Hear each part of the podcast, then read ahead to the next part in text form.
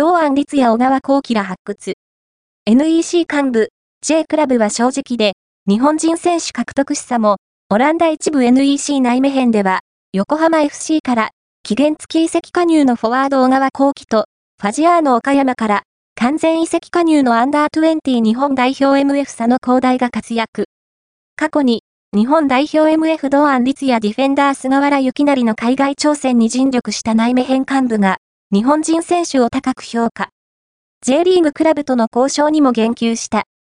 ナイン面のテクニカルディレクター TD を務めるカルロス・アルバース氏は、2016年4月から2018年5月まで FC フロー人間のチーフスカウトを担当し、2017年に、ガンバ大阪から同案を獲得。不老人間対談後は、AZ アルクマールのチーフスカウトとして活動しており、2019年に、名古屋グランパスから菅原を引き抜き、2022年11月に内面入りすると、昨年に、小川、佐野、ファンウェルメスケル県、サイ、現川崎フロンターレ所属と、日本人選手3名を獲得している。J リーグの移籍市場に精通した人物として知られているアルバース氏。今月1日に、オランダメディア NOS のインタビューで、日本でプレーする選手、J リーガーはプレースピードが速く、テクニックが優れている。メンタルティも素晴らしいとコメント。日本人選手の獲得に関わる理由を聞かれると、南米の場合は、未だに曖昧な代理人が存在するし、契約不履行のケースもある。